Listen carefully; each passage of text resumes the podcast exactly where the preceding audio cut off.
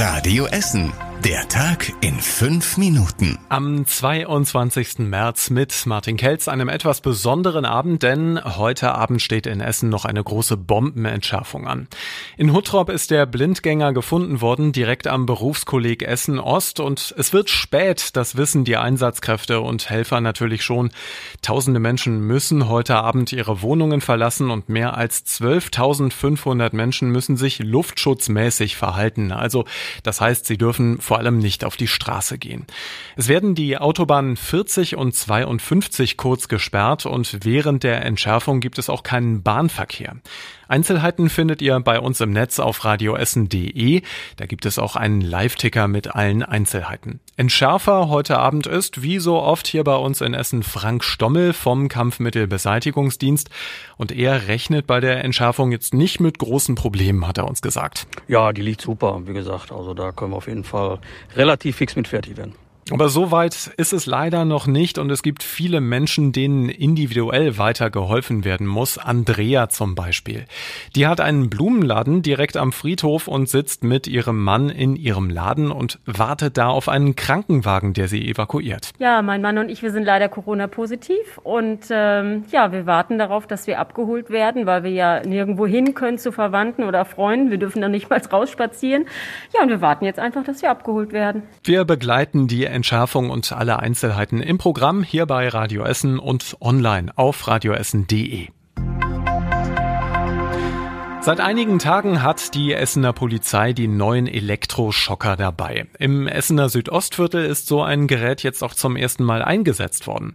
Gestern Nachmittag hat ein 29-Jähriger in einer Wohnung an der Gerhard-Stötzel-Straße randaliert. Dabei hat er mit Flaschen und mit Aschenbechern um sich geworfen und unter anderem ein Fenster eingeschlagen. Die Polizisten haben die Wohnungstür eingetreten und wurden daraufhin mit einem Messer angegriffen. Der 29-Jährige wurde mit Hilfe des Elektroschockers entwaffnet. Der Mann wurde per Haftbefehl gesucht und ist ins Gefängnis gebracht worden.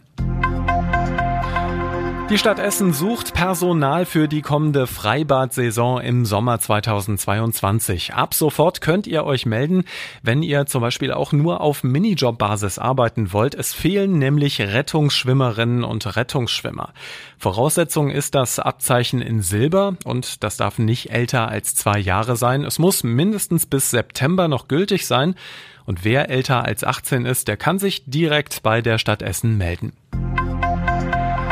Essen bekommt aktuell die vielen Flüchtlinge aus der Ukraine nur noch ganz schwer unter. Bisher sind rund 2800 Menschen zu uns nach Essen gekommen. Rund 2000 von ihnen wohnen bei Familien, bei Freunden oder bei Freiwilligen. Die anderen wurden unter anderem im alten Kloster in Schür, im alten Handballzentrum in Frohnhausen und in Hotels untergebracht.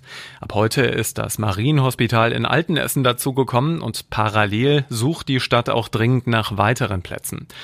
Oberbürgermeister Thomas Kufen spricht von einer dramatischen Aufnahmesituation und er fordert, dass die Flüchtlinge gleichmäßig auf die deutschen Städte verteilt werden.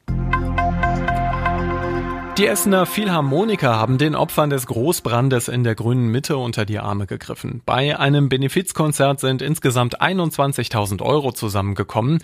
Das Alto Theater hat kurzerhand ein Programm aufgelegt, um die Brandopfer zu unterstützen. Sängerinnen und Sänger vom Musiktheaterensemble haben im ausverkauften Theater Stücke aus Oper und Ballett präsentiert und dabei ist zu Spenden aufgerufen worden. Und das war überregional wichtig. UN-Generalsekretär Guterres hat Russland dazu aufgerufen, den Krieg in der Ukraine sofort zu beenden. Er sei absurd. Dieser Krieg sei nicht zu gewinnen, sagt Guterres. Mehr Kämpfe würden lediglich zu mehr Leid und zu mehr Zerstörung führen. Und Kanzler Scholz bleibt bei seinem Nein zu einem Energieembargo gegen Russland. Die Position der Bundesregierung sei dabei unverändert, sagte er.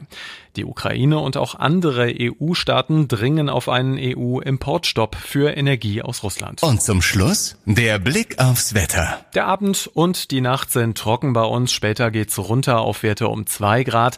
Morgen wird es dann wieder sonnig und trocken hier bei uns in Essen. Milde Temperaturen sind drin um 18 Grad. Über die Bombenentschärfung in Essen-Huttrop erfahrt ihr natürlich weiter alles Wichtige hier im Programm bei Radio Essen und auf radioessen.de. Und die ersten Nachrichten gibt's dann morgen früh ab sechs für euch. Schönen Feierabend. Das war der Tag in fünf Minuten. Diesen und alle weiteren Radio Essen Podcasts findet ihr auf radioessen.de und überall da, wo es Podcasts gibt.